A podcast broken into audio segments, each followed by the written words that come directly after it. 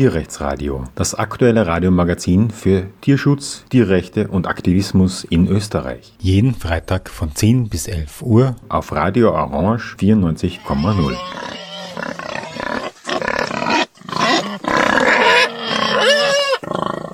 Willkommen bei einer neuen Sendung des Tierrechtsradios auf Radio Orange 94,0. Wir verfolgen die Nachrichten über die russische Invasion in der Ukraine mit der Hoffnung, dass sie rasch enden wird. Wir machen uns Sorgen über die Menschen und Tiere, deren Leben dadurch zerstört werden. Wie konnte es geschehen, dass im 21. Jahrhundert eine Generation junger Ukrainerinnen und auch Russinnen dazu gezwungen werden, in den Krieg zu ziehen, anstatt ihren Träumen und Leidenschaften nachgehen zu können? Tierrechte und Veganismus sind ein zentrales Ziel für eine wachsende Anzahl von ukrainischen Aktivistinnen. Heute sprechen wir mit einer davon, Tamara Human. Sie ist die Gründerin der ukrainischen Organisation Every Animal, die Tierrechts- und Bewusstseinsarbeit leistet, und sie wird uns von der wachsenden veganen Bewegung in der Ukraine und ihrer Arbeit zur Unterstützung vegan lebender Soldaten erzählen. Weil Tamara kein Deutsch spricht, haben wir dieses Interview in englischer Sprache aufgezeichnet. So I'm very honored to be joined here today with a vegan activist from Ukraine. She's called Tamara Human and she is founder and works with an organization called Every Animal. Hello Tamara. Hi, nice to meet you. You're speaking to us from Kiev, right? Yes, from yeah. Kiev, and I'm vegan almost for seven years. How did that start for you? I'm 28 now, and when I was, I think, about 16, at once at the Christmas dinner, I saw the piglet with an apple inside the mouth that, you know, for the Christmas table is often prepared. Uh, so I saw this uh, dead animal and I believe that it was the first time I really understood that what I eat is animals. And I always loved animals. I was raised among animals. I had a dog, uh, I had a rat, and I always, you know, love all animals. I didn't have, you know, some favorite animals. I think I loved all, but I just didn't realize what I eat. And when I saw that piglet, I refused to eat that night. And I think in a couple months, I decided not to eat meat anymore. But for some reason, I don't know why, I continued to eat dairy and eggs and even fish. I didn't want to think about these animals, or I just didn't realize that they're dying as well in those industries. And uh, I remember that day on uh, December 2015 uh, when I was sitting in my kitchen in New York. I was uh, living in New York that time, and I saw the trailer of Earthlings and it was just a trailer but it made me cry so much. And i started googling more about what is happening in industries and i started learning about the dairy and eggs.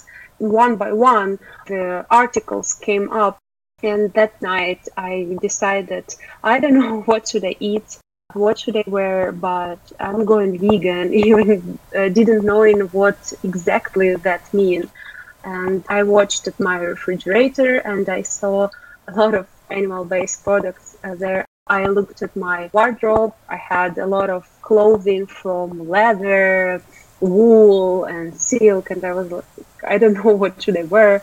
And I looked at my cosmetics and everything, and I understood that okay, it's gonna be not easy, uh, but I don't want to be part of that torture and uh, of all industries what we do to animals.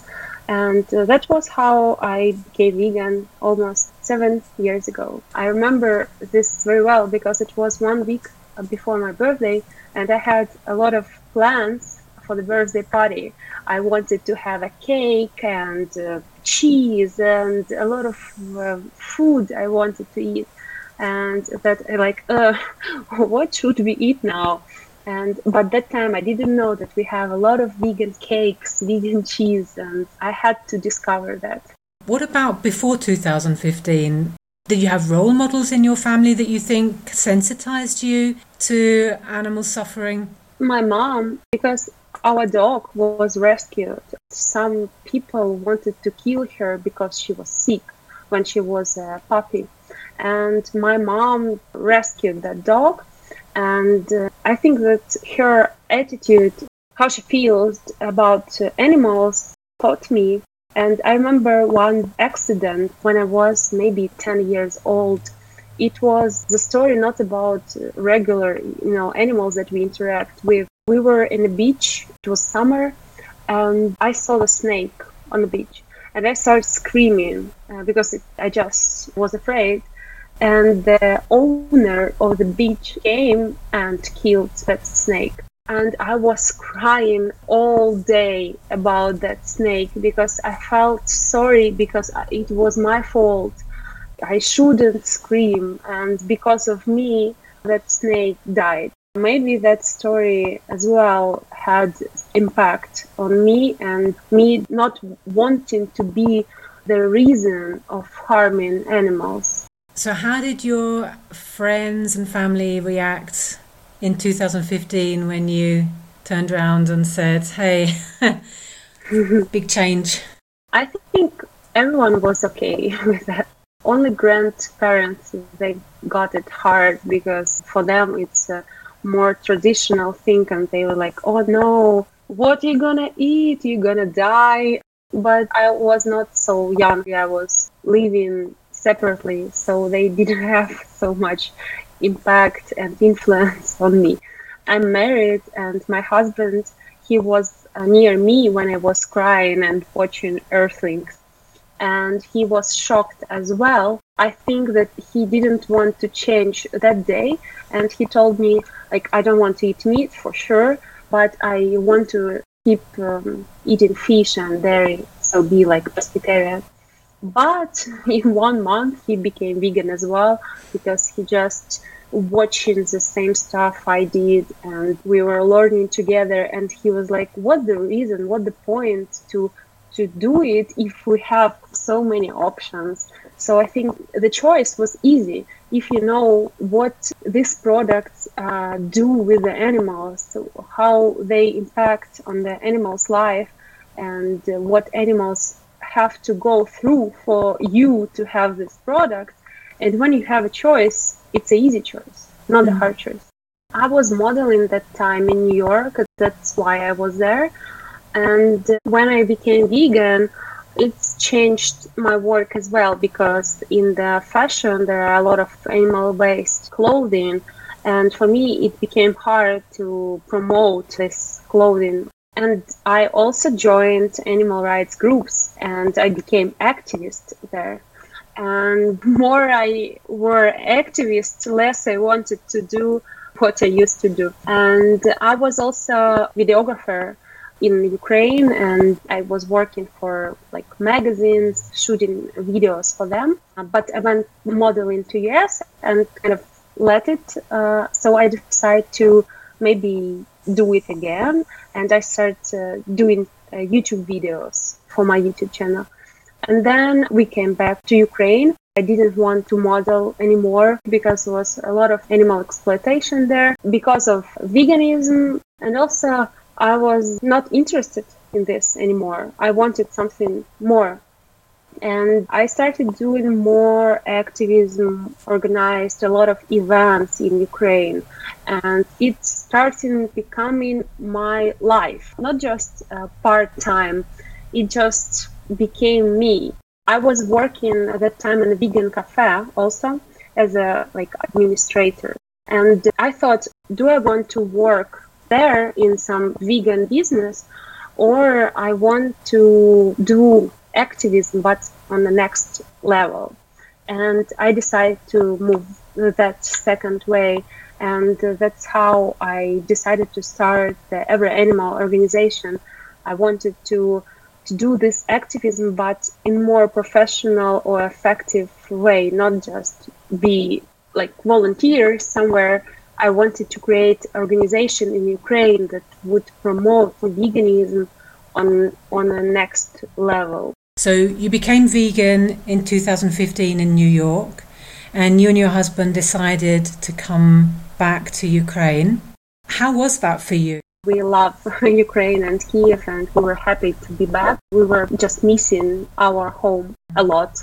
Being vegan in Ukraine that time was already not so bad. Some vegan options were available in Kiev. Kiev is capital, so it was not so bad. And so we didn't feel it was a problem. We just had to figure out where to buy food, tofu or plant-based milk, because compared to what we have now, that time it was a different situation. You had to spend some time to find places where you want to buy your vegan food. It was not on every spot. So we didn't feel um, any hard times with, mm. with that. Maybe in some points when you go to some restaurants or cafes and uh, people don't know what veganism means and I had few not nice situations when I asked many times if the meal consists any animal based products I listed all of them and it didn't help. I got a salad with egg yolks and it was mixed very well so you can't see it, but it smelled as eggs. But I thought, okay, maybe the sauce is like egg smell. And I tried it and I was like, oh, I can bet that it's egg there. Hmm. And I asked at the kitchen if there is an egg. And they was like, mm, egg, maybe not egg, but the milk is. and I was like, I asked like so many times. And then they came to me and say, oh, yes, egg and milk. And I refused to pay for that, and we just left. We had such uh, situations few times when, like, people just uh, don't take seriously for some reason. Like, I don't know, uh, you name this uh, product, but they just ignore it. Now it don't happen. Um, but I, I had uh, such experience in Ukraine. But I think it, it's can happen anywhere in the world. In some places, mm. they just can ignore what you're asking for. But hopefully not now, um, because it was like four years ago. Mm-hmm. So things changing very fast. Every year you see the difference. What's the history behind that? I mean, is there an animal rights movement in Ukraine? Yes, there is. But what I can say that it is not the animal rights as you can imagine. So mostly in Ukraine there are uh, organizations that care about dogs and cats at first, and then we have organizations that promote to ban uh, animals in circuses mm-hmm. and using animals in labs and had a huge campaign against fur farming. It was really huge and it had some successes, of course. But regarding the vegan movement, not yet maybe.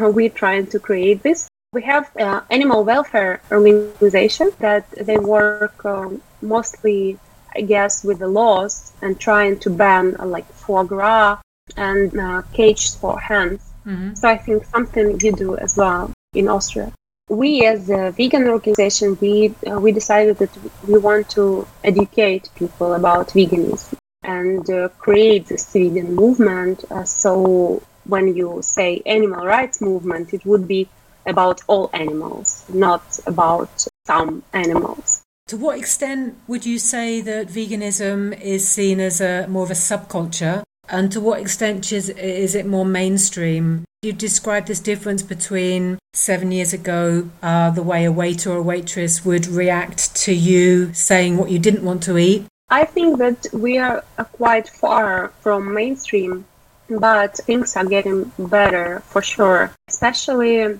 for last couple of years because we do a lot of outreach events. We talk with people and I definitely can say that people react differently. Few years ago, they were surprised, didn't know what uh, veganism means, um, shocking about what we are saying. I will not say this year, but last year when we did activism outreach events, people were really receptive and understanding and willing to know more. And even they already know stuff and they can tell you we see that people became more aware what's mm-hmm. happening and aware about veganism. And if we're talking about now, like today, it became one of the topics that people talk because uh, we do the vegan kitchen project. And now, when it is a wartime, it can be said that it's not the right time to talk about veganism.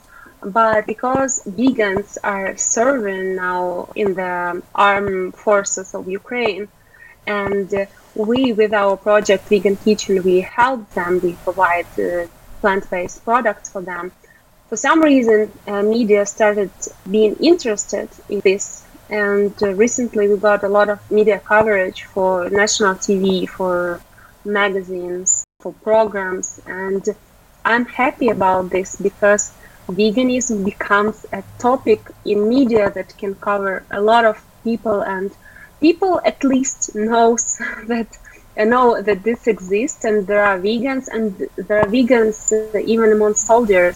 And that veganism is not for some young uh, girls or boys who just looking for themselves trying to find themselves in this life. But vegans can be like big guys big men who defend their country. And this changed a lot do you have vegan celebrities in ukraine we have a singer her name is Jerry Heil, and she even has a song called vegan she probably is uh, the most popular vegan in Ukraine.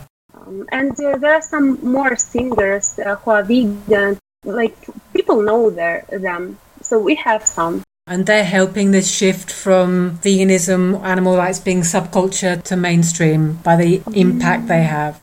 I wish they they do this, but not always. Jerry Heil does, yes. She did that song, of course, and she used to speak about the veganism. But for us, we of course want some celebrities to be open about them being vegan and be mm. bold about this, uh, mm. like some world famous people are. We are working on it. I think in every country with the animal rights movement, vegan outreach, we're thinking about environmental reasons, human health reasons, and obviously animal suffering reasons. Which one of those three arguments would you say is most useful in Ukraine or what brings about the most impact or impresses people most? Of course, we want to focus on ethics, but not always ethics interested everyone. So I would say that environment works well. We tried this topic and we did lectures about impact of animal agriculture on environment. And we got a lot of interest. We did lectures for universities for schools for businesses and they seemed really interested in environmental impact. I would say this health of course. So i think everything can work just for different people. So mm. maybe it's better sometimes to talk about everything.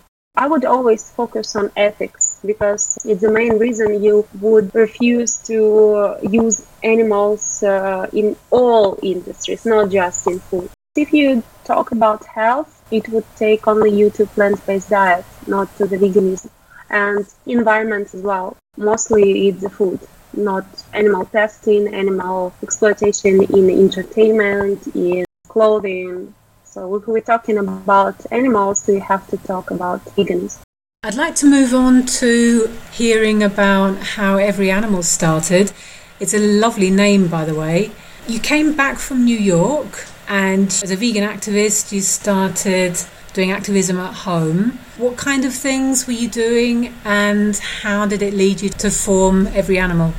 When I came back to Kiev, uh, I was doing a lot of activities. Uh, we started doing cubes in Kiev, and at first we were a little bit worrying of how people would uh, react uh, to the uh, videos we uh, wanted to show, and how would they react to to the veganism. Because it was my first time talking about veganism with people doing outreach. And uh, surprisingly it went really well and people were interested and they were stopping and uh, having discussion with us so we found uh, that uh, this action can uh, work well. And I was doing this with uh, other volunteers, and from other side, I was working at the vegan cafe as um, an administrator, I would say. And then I went to the point where I had to decide: Do I want to continue working in some vegan business, or do I want to do an activism full time, creating something big, uh, creating bigger than uh, we have now. And I decided to go to the that second way, and I founded the organization called Every Animal. On Ukrainian, I say Tvarina, which means every animal. And uh, the first event of Every Animal was a vegan day for November 1st. Even our organization was not officially registered. Uh, we already organized the vegan event. That event was really huge for us. We had four lectures.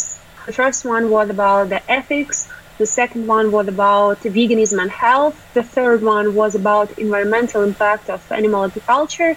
And the fourth one was about how to be an activist, how to go from being just a passive vegan to the activism. And then we had uh, food sampling, so we prepared some vegan food. People were enjoying it. And then we had a movie to watch and even a, a small party with the guests. So it was a good start for our organization. We were all happy that it went so well. There were 50 seats in that place, and for every lecture, always it was full. So I believe maybe 200 people came to us. So we were really happy about the, uh, the event. That's fantastic. How did you find the speakers? The first, like the vegan movement, you probably know this it's always not huge and everyone knows everyone. So all people who were speakers were our friends who are professional in their topic. So we had a speaker who founded an environmental organization. So they work with the ecological problems. Uh, so he was our speaker. And then we wanted another speaker. She does a lot of research on health and the athletes were also our friends, and we knew they are vegans for many years, so they were happy to join the event. It made a big splash at the beginning. The organization got off to a good start. How did it continue?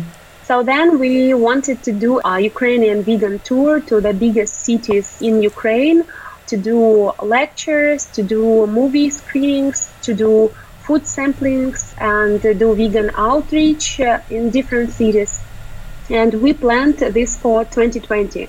But unfortunately, COVID started and it was actually another move for us because we couldn't do that tour. Even if it was 100% planned we have all arrangements everything. But as all the world we had to deal with covid. And with our team we started thinking how we can work online how to spread the vegan message online and we created the vegan course, a seven day vegan course that can be easily studied via Telegram or on website or on YouTube. So we created that and till now it is working and we have almost 9,000 registration for the course since that time. So we are proud that we created uh, the Vegan Express. It's called Vegan Express. Absolutely. That's amazing. It's a real success. And you had lockdowns that made it impossible to do this face to face. Yes. And since there hasn't been any lockdowns, is it planned to do it face to face? Or is it so successful in the online format that you'll keep it like that? Also, when the lockdown happened, we started doing lectures online for universities and schools and businesses. So we used, you know, Zooms or Google Meet for doing these lectures. And uh, last year, we eventually uh, succeeded with the vegan tour. We had organized the vegan tour for 10 cities of Ukraine, and it was huge event. We visited 10 cities. We had all we planned and even more. Because of the tour, three new cities joined our organization and started their chapters. Vinnytsia, Kharkiv, Odessa, Lutsk, and Rivne. So we have even five cities uh, joined uh, every animal. Now, none of them are working because of the war. And after we started the every animal, we were still doing cubes. But then we transformed uh, this action and it became open your eyes and we stopped using masks and we started using the lines for eyes. Mm-hmm. And it became more symbolic that people are closing their eyes on what's going on in animal agriculture. So the name is Open Your Eyes, and we are standing with this like we are blind with lines yeah. on uh, on eyes because we did this action every Sunday. So every Sunday we were there on the streets. I would say like that on a regular action it was from 15 to 20 people, but we had few Ukrainian open your eyes united actions and on that action we had up to 100 activists. Wow. And uh, I will send you pictures there. We had, you know, even like fires with the black smoke. It was impressive, and uh, we had footage from the drone and 100 people. So, just for listeners who maybe aren't familiar with this kind of street action, this is a group of people stand in a circle or in a square with laptops, and the laptops are open facing outwards so that people on the street, passers by, can see footage of everyday animal exploitation. And even we had um, a TV screens, not like laptops, but big uh, TV screens. And anyone who wants to talk is welcome to talk, but no pressure. What kind of footage are you showing? Are you showing international animal rights films or national Ukrainian footage? We showed international plus Ukrainian one that we found just open on YouTube. People, farmers, they post uh, these videos on YouTube and maybe they thought that this looks nice, but it's not. And we just take this footage that is openly published and use this to show people what's going on in Ukraine. Is there anything else you'd like to add to what every animal, what the yes, activities sure. are? Including to the uh, Vegan Express course, we have a vegan guide to Ukraine, where we have all uh, vegan cafes, restaurants, clothing, uh, cosmetics, makeup, everything that a vegan needs in Ukraine. We have it in one place and it's called Vegan Guide to Ukraine. And also last year we created the first ever children vegan book in Ukraine. There was no vegan book for children and we came with a book called Hands, Paws or Hoofs and now we have distributed 24,000 of this book the organization called Supreme Master Ching Hai they helped us to print such a big amount of books uh, because it's really huge amount of books and many children got this book last year. And this year we are giving this book for free for refugees for children who need uh, support. And this is to counter the typical speciest, the way that animals are portrayed in typical children's books. So, the happy animals on the farm, standard. Approach. We actually were moved by these books because we visited the kids bookstore and saw uh, the book about happy animals on farms.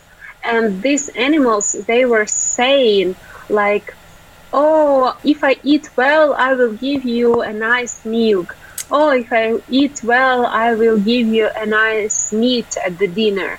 So uh, children are taught to look at these animals as products, mm. as a service or, or yeah. resources. Yeah. And we were so angry, and we said we have to explain kids what's happening, but in a good way, not showing uh, the footage, of course, but in the kids' manner, tell them the truth.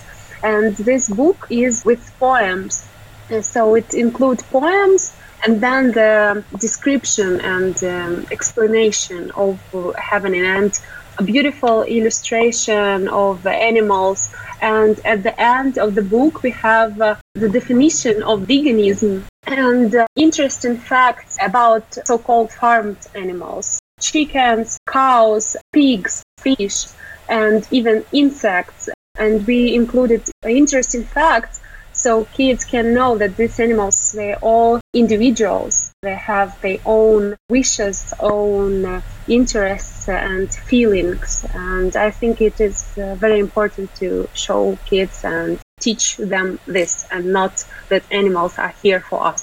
Or that they're happy to be treated the way they are in order to give us their meat or yeah. dairy products such important work. Is there the possibility to have animal rights or animal welfare people going into schools to give guest talks? We were working on this before full scale war. We were working on that to be invited to universities and schools to give talks and speak with kids about veganism. And actually, uh, even now, I had uh, this opportunity. I went to the children camp uh, recently, last week, and I uh, spoke with the 40 kids about veganism. It was a sport camp in the Carpathian Mountain, and I was invited there to talk actually about veganism. And the kids were really interested in it.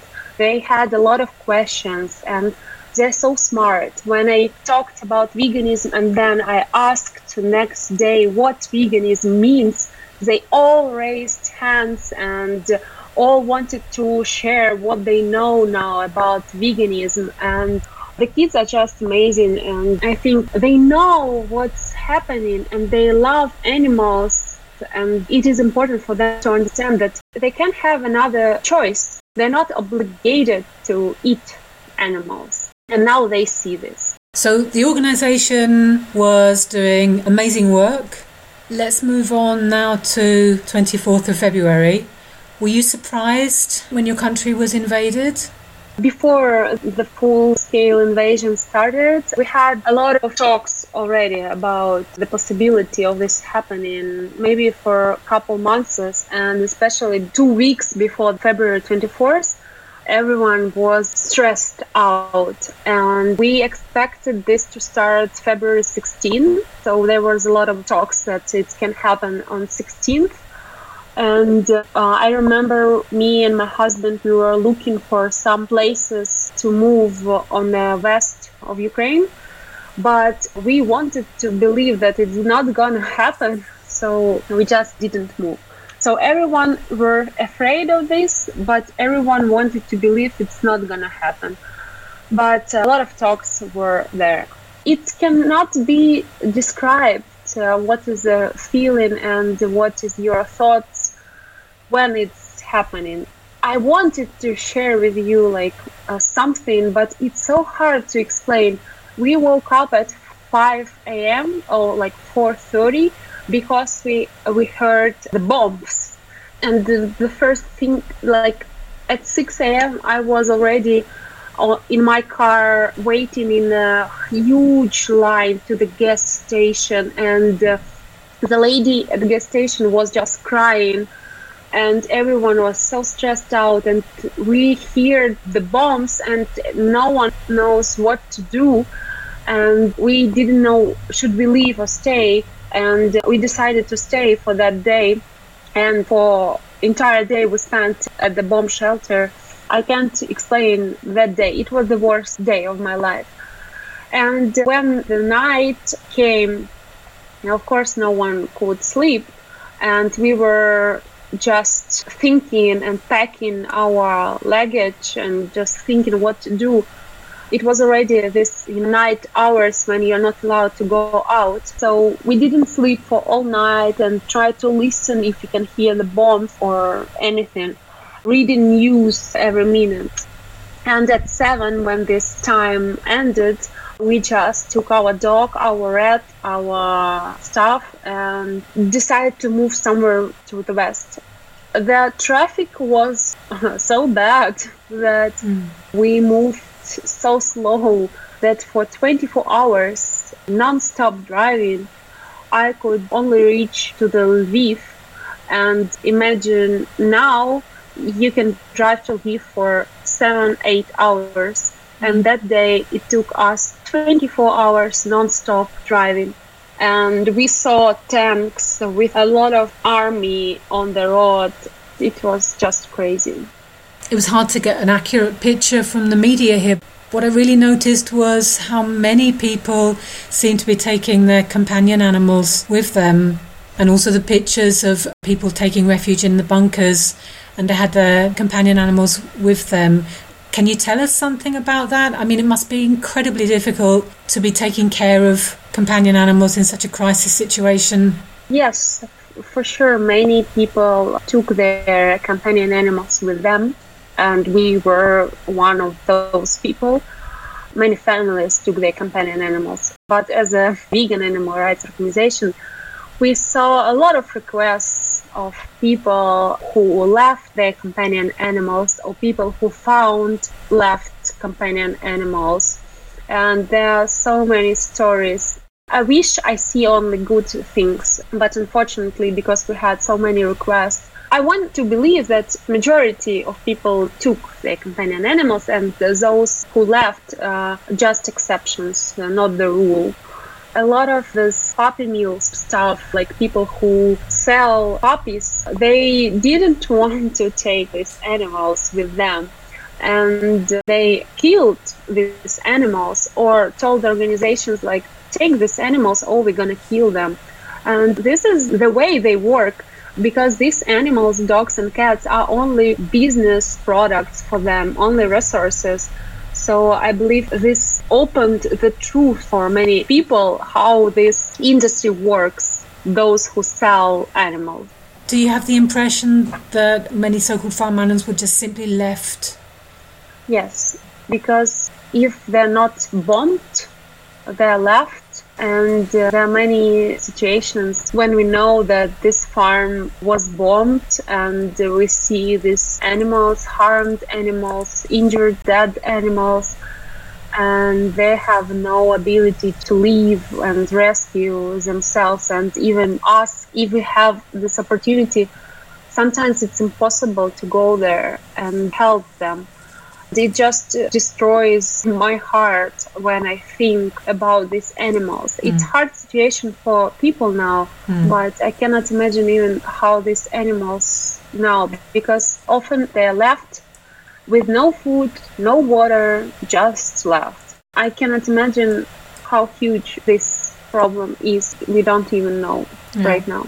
Many big international animal welfare organisations started then reporting on animals in war zones and became quite a topic, didn't it? So you went to Lviv, but you came back to Kiev. When did you decide to come back? To what extent do you feel safe back at home now?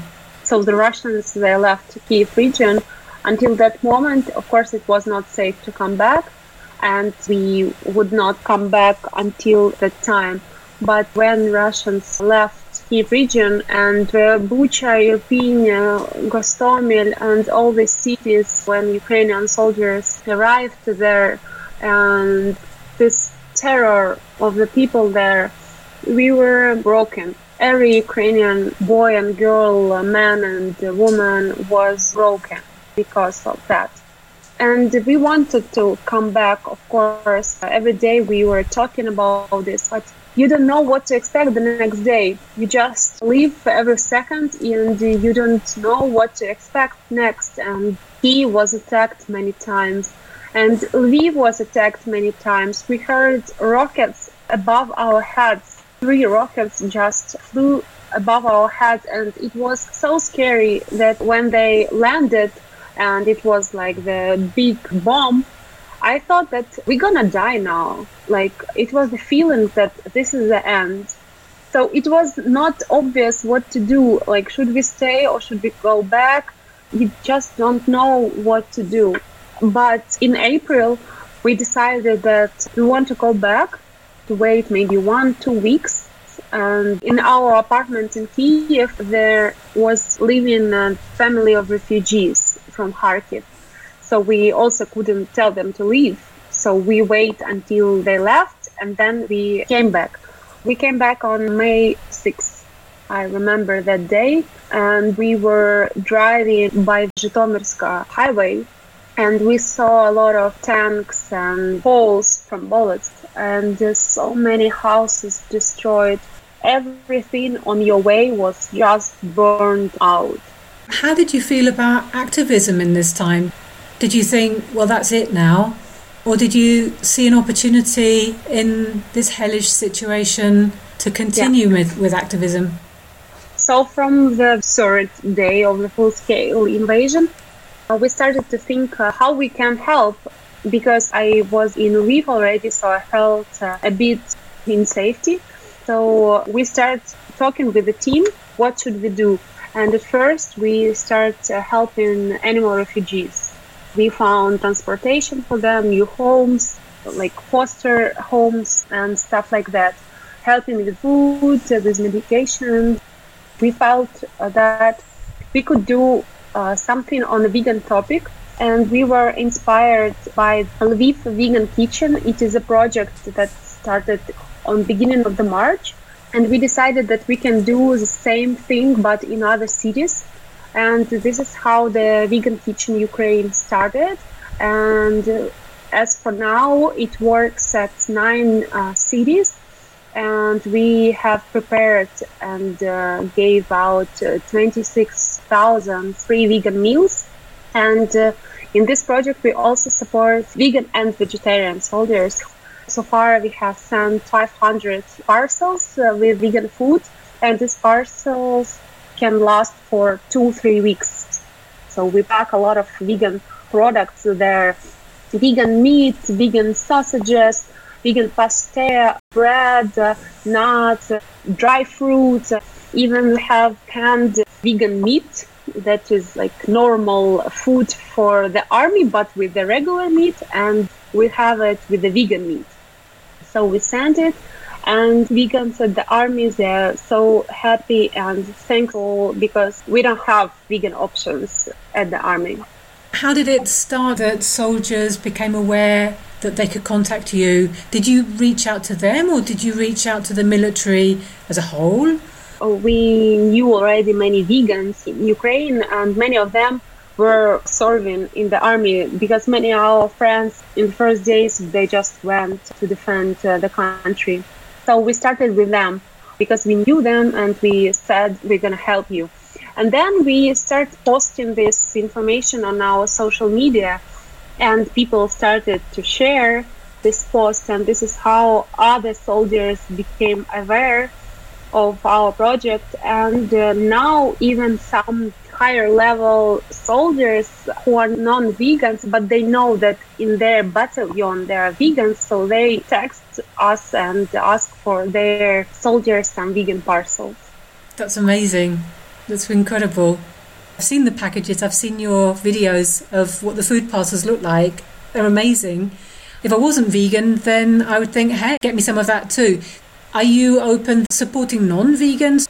Yeah, because we have limited resources. First of all, we want to help vegans and vegetarians. So if just someone wants to try for non-vegan, we explain that the first who we want to help is vegans and vegetarians who don't have any other options. Just because we have limited resources, we wish we can feed everyone.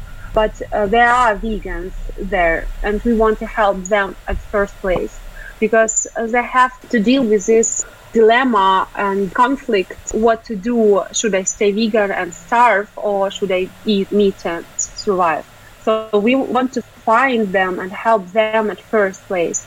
And if we have all vegans covered we will help anyone else because every vegan meal eaten means non-vegan meat is not eaten. Mm. so for me, it's good even if non-vegans try vegan food because they can taste it and understand that it's absolutely normal food and can make you full and feel good and uh, so on. And we had such situation. We had few events like this when non-vegans tried our food and they wanted to go vegan and with the hot meals I'm not talking now about the parcels, but we also prepare hot meals, hot vegan meals. So with them, we feed non-vegans as well. And when we fed vegan soldiers with these hot uh, vegan meals, and non-vegans wanted to join and had also these meals, we were happy to provide them as well. And at that battalion, there were eight vegans and five more people who are non-vegans asked to get also our vegan meals. And uh, in general, we started to send them 13 vegan meals. And is it your impression that before the 24th of February, were there actually vegans within the military? Or is this your generation being called up for fighting who were in their civilian life and doing other jobs or studying or whatever? They were vegan and then they went into the military? It's a good question. I would say and remind everyone that we have the war happening from 2014. So mm. now just full scale. And from 2014, some vegans who I knew were already served in the army, and one of vegans who I knew was uh, defending our country from uh, 2014, and he died now during the full-scale war. But he became vegan after he joined the army, and he saw how many I think bad things we do to each other and to animals, and he became vegan and environmentalist and when the full scale war started, he went to defend the country, and unfortunately, he was killed.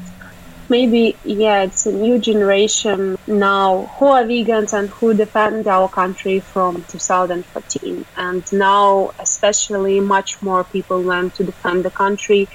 Many my friends, people who I know who would never take the gun, who was always against anything like this, but now even I would do this because it's our home and no one can take it from us. And we all here in Ukraine, we want to defend our country, and every person does it how it can. And if someone can defend with a gun, he does. And if someone does volunteer job or helping, I think every person in Ukraine help the army. You won't find anyone who, who doesn't. Just you want everyone does it and we are now i feel united as never mm. before. If you had to put a number on how many vegan people you think might be in the military at this moment in time. It's hard to say the number because we don't know everyone but we at least helped around 200 vegans in the army. But it's not all i'm sure 200 vegans and maybe 200 vegetarian who we just who we are aware of. But i know that there's much more because every day we get uh, new requests from soldiers. This means that not even everyone know about us.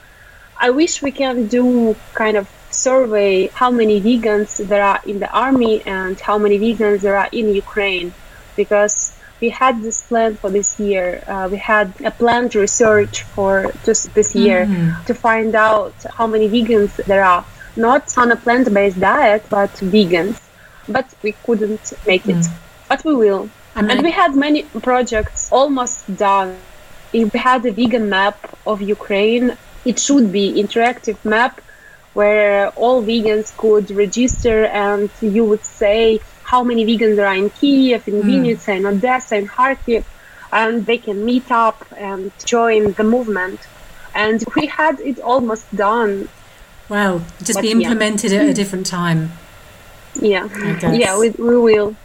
So, if I've understood you right, the Vegan Kitchen project it's providing meals to people on the street as well as soldiers. Is that right?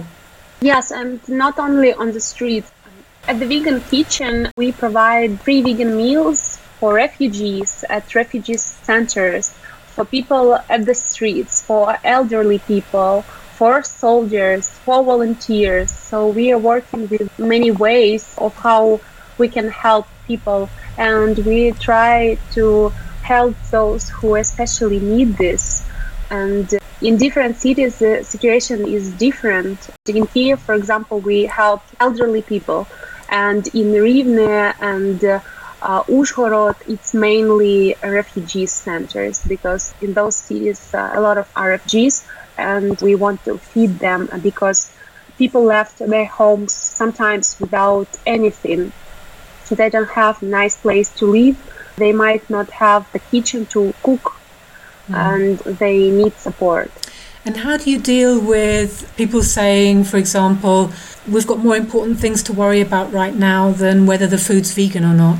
It's not happening with the civilians, but with the soldiers, we got few such feedbacks like don't do this because veganism is luxury for the soldiers.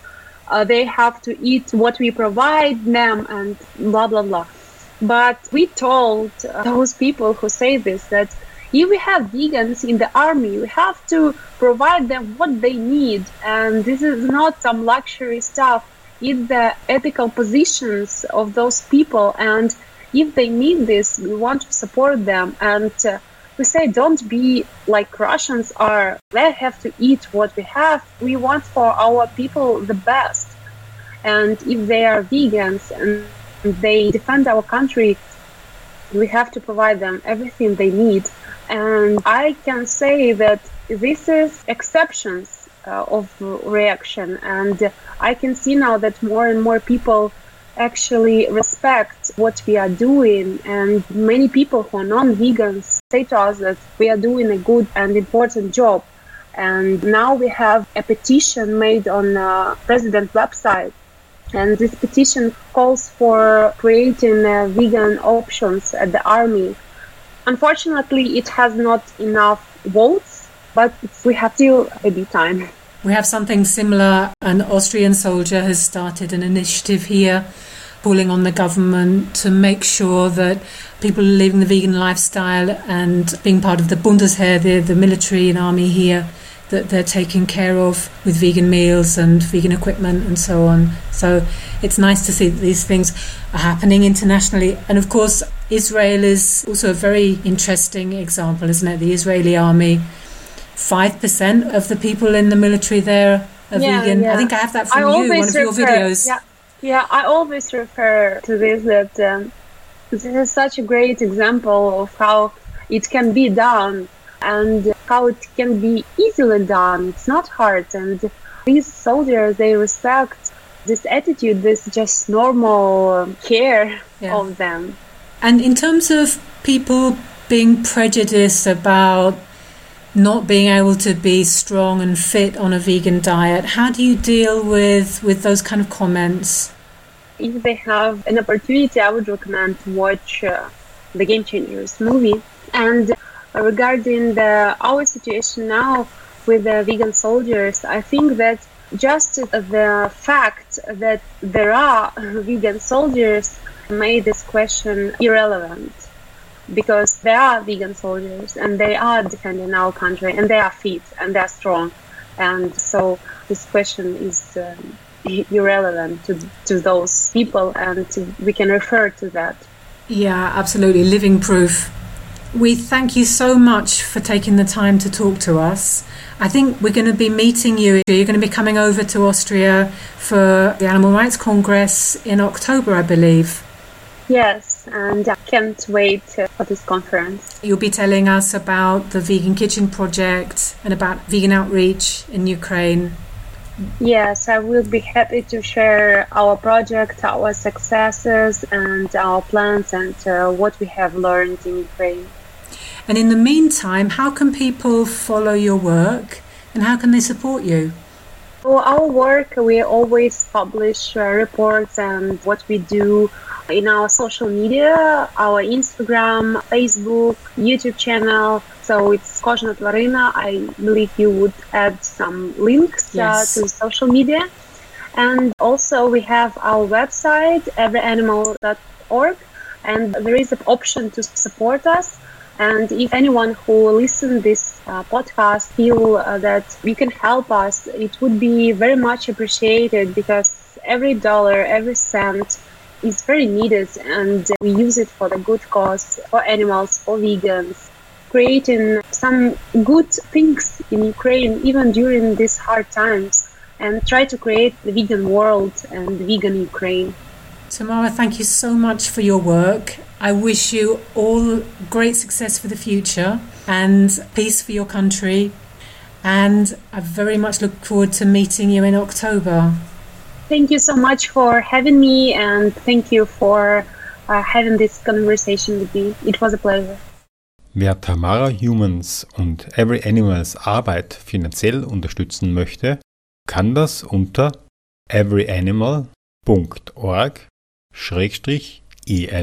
everyanimal.org-en-donate machen. Rasch noch ein paar Hinweise. Die Vegan Mania findet heuer auch wieder von Freitag, dem 26. bis Sonntag, dem 28. August auf der Leuchtturmwiese auf der Donauinsel statt. Selbstverständlich ist auch der VGD wieder mit dabei. Und am Samstagabend präsentieren wir in diesem Rahmen ab 20.15 Uhr ein kostenloses Freiluftscreening der ermutigenden Doku Lebenshöfe Visionen einer friedlichen Welt. Am Dienstag, dem 6. September, wird VGD-Obmann Martin Balluch im Skydome in Wien einen Vortrag mit dem Titel Haben Tiere Rechte? Die naturwissenschaftliche Sicht halten.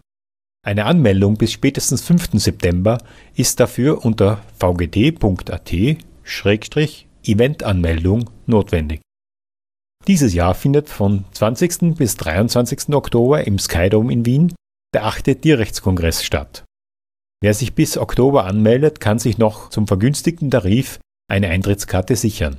Das Anmeldeformular und Informationen zum Programm sind unter tierrechtskongress.at erreichbar. Am 29. Oktober findet in Wien wieder die diesjährige Anti-Belz-Großdemo statt. Treffpunkt ist um 13 Uhr am Christian-Broder-Platz. Die Kundgebung steht ganz im Zeichen der Fur Free Europe Bürgerinneninitiative. Die Initiative kann im Internet unter eurogroupforanimals.org-fur-free-europe unterzeichnet werden. Verantwortlich für die heutige Sendung Franz Grazer. Tierrechtsradio, das aktuelle Radiomagazin für Tierschutz, Tierrechte und Aktivismus in Österreich. Jeden Freitag von 11 bis 12 Uhr auf Radio Orange 94,0. Um,